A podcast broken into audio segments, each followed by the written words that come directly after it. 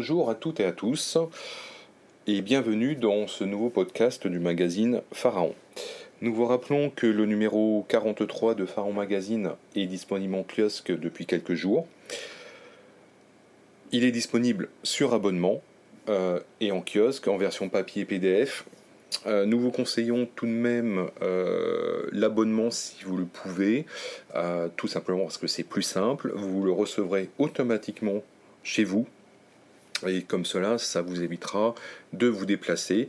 en sachant que avec la crise actuelle, il y a moins de kiosques et de rayons presse qui sont convenablement ouverts ou tout simplement régulièrement approvisionnés. Voilà, donc si euh, vous voulez être certain de recevoir ou de lire Pharaon, euh, l'abonnement c'est la meilleure des solutions. Abonnement papier libre ou directement sur notre site euh, www.pharaon-magazine.fr. Faisons un petit retour sur un aspect euh, que l'on voit très très souvent sur les papyrus, sur euh, certains temples et les tombes, ce sont les textes funéraires. Alors, le premier texte funéraire, c'est bien évidemment, et comme vous le savez euh, certainement, il s'agit des textes des pyramides. pourquoi ce nom? Bah, Tout simplement parce que ces textes sont avant tout gravés et peints sur les parois des pyramides sous-entendu les pyramides royales. Donc ce texte, euh, c'est le premier corpus qui va rassembler des centaines de formules euh, dédiées au roi euh, pour lui assurer la renaissance et sa vie dans l'autre monde, dans le monde de l'au-delà. Alors, jusqu'à présent, malgré toutes les recherches, hein, on a encore du mal à comprendre où et comment naît ce corpus, naît ce, euh, texte. Euh, tout ce que l'on peut dire, c'est que la première version gravée, euh, identifiée et connue, se trouve dans la pyramide d'Unas, hein, donc à Saqqara. Donc nous sommes à la fin de la cinquième dynastie.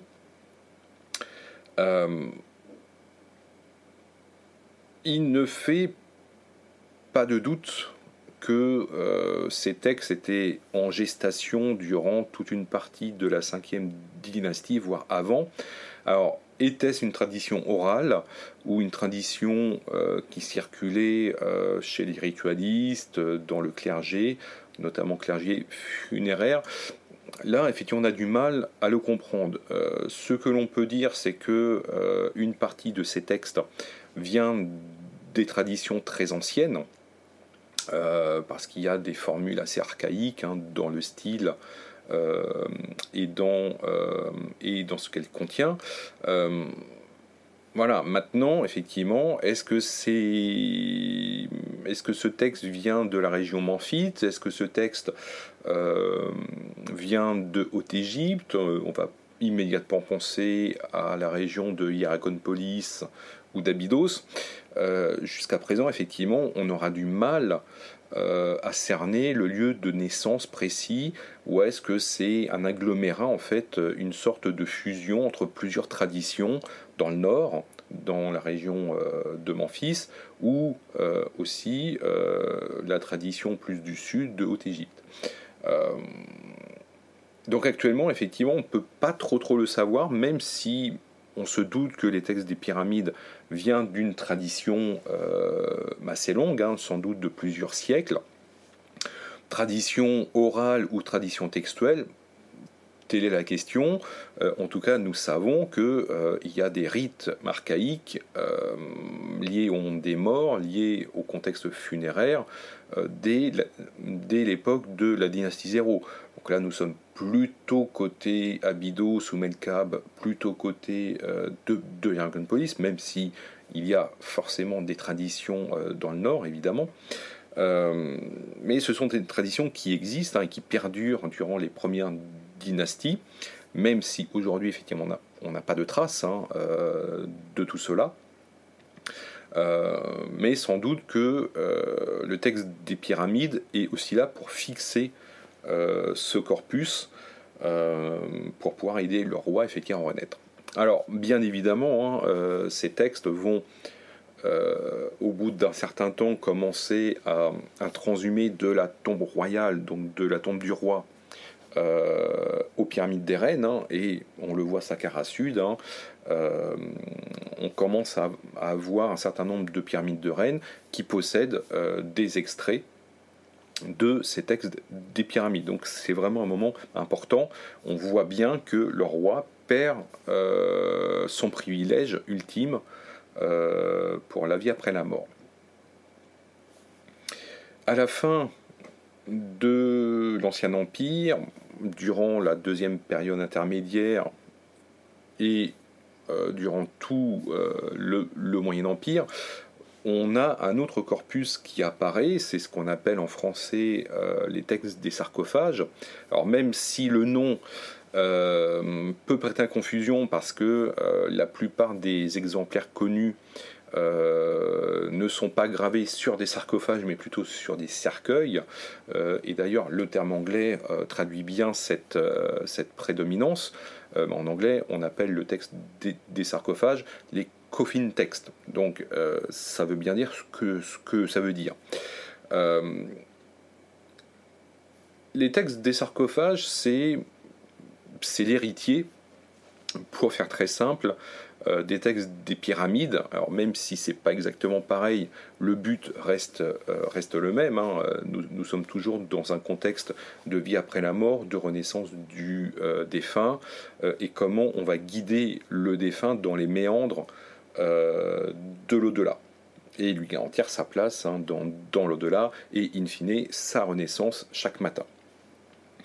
Euh, on constate aussi que c'est le premier texte funéraire qui va commencer à apparaître euh, dans les tombes privées.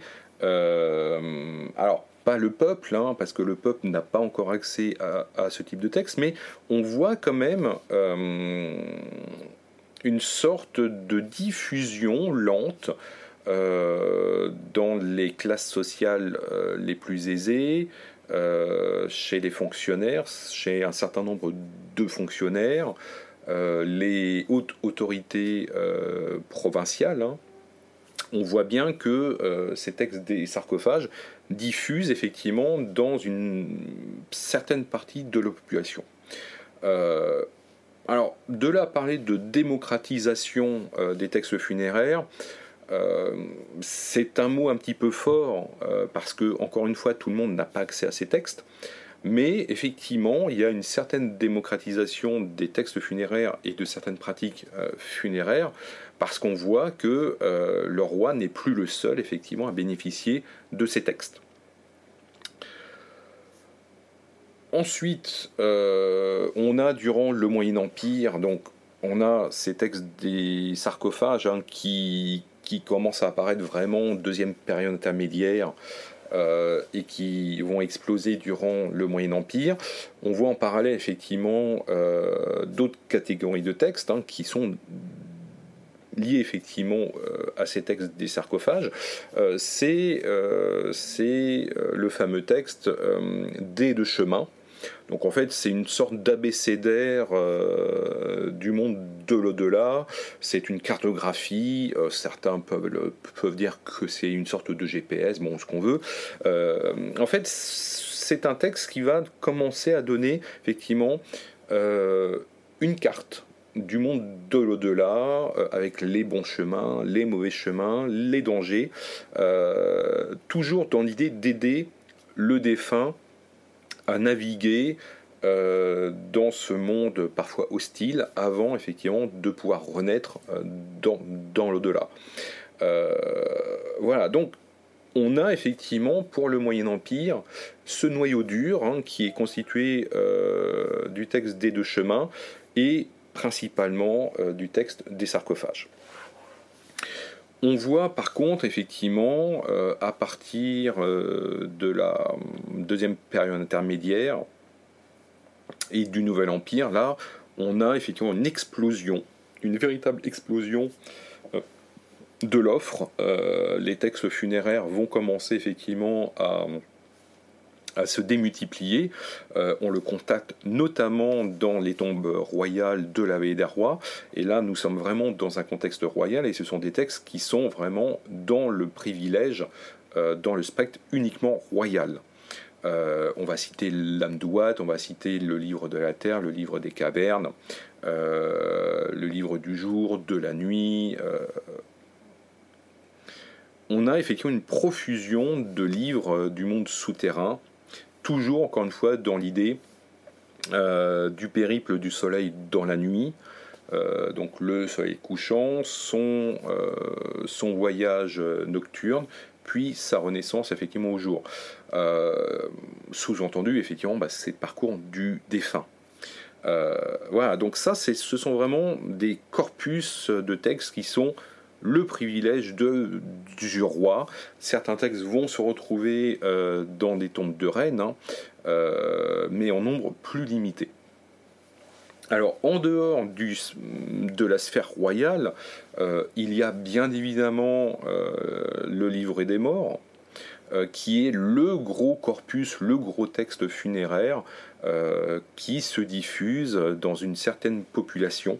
Euh, alors, bien évidemment, nous ne sommes toujours pas dans une démocratisation euh, large. Hein. Euh, les paysans, les habitants de la veille du Nil n'ont pas accès à ces textes, mais les petits fonctionnaires, les scribes, tous les clergés, les prêtres, les officiants, les artisans qualifiés peuvent avoir accès effectivement au livre des morts, euh, soit sous forme de papyrus, soit sous forme d'oucheptis qui, vont porter un certain nombre de formules, et dans les tombes, euh, lorsque ces personnes ont les moyens de décorer euh, leur tombe, on constate que nous avons de larges extraits du livre des morts.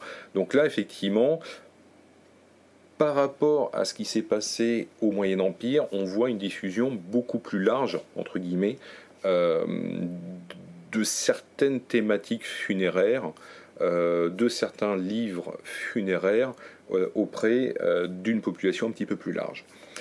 Mais la démocratisation réelle, notamment du livre des morts, des rites et des livres funéraires, on le constate véritablement au premier millénaire. C'est vraiment au premier millénaire que le livre des morts, euh, et d'autres vont réellement euh, diffuser dans une population toujours plus large. Euh, alors, on ne peut toujours pas parler d'un accès facile effectivement à tout le monde. tout le monde n'a pas accès à ces textes parce que faire un papyrus, ça coûte cher. Mais on constate effectivement que siècle après siècle, un certain nombre de formules funéraires, euh, de larges extraits du livre des morts, euh, sont présents dans de plus en plus de tombes, dans de plus en plus d'inhumations. Donc là, on voit bien effectivement que le coût euh, de ces rites baisse, et comme ces coûts baissent, de plus en plus de personnes avoir accès à ces textes. on le constate effectivement euh, dans les derniers siècles du premier millénaire, hein, euh, typiquement euh, sous les Ptolémées, puis, puis à l'époque romaine, on voit bien que ces textes se diffusent de plus en plus. Et ça, c'est vraiment un point très très important effectivement à prendre en compte. on constate aussi qu'à la fin du Nouvel Empire, plus typiquement 21e, 22e dynastie et encore plus 25e et 26e dynastie, on voit qu'un certain nombre de textes qui étaient jusqu'à présent réservés euh, aux tombes royales du Nouvel Empire euh, vont commencer à apparaître euh, dans certaines tombes de très hauts fonctionnaires du premier millénaire. On le voit à l'époque couchite, on le voit à la 26e, même à la 21e et 22e, parce qu'on constate que euh, certains livres apparaissent aussi bien dans les tombes que dans les papyrus.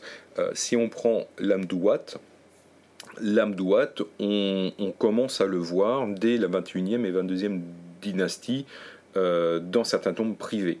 Alors, ce sont des textes qui ne se démocratisent pas réellement à toute la population. on va vraiment les retrouver chez des très hauts fonctionnaires, des gens très cultivés. En tout cas, on est dans des milieux très privilégiés.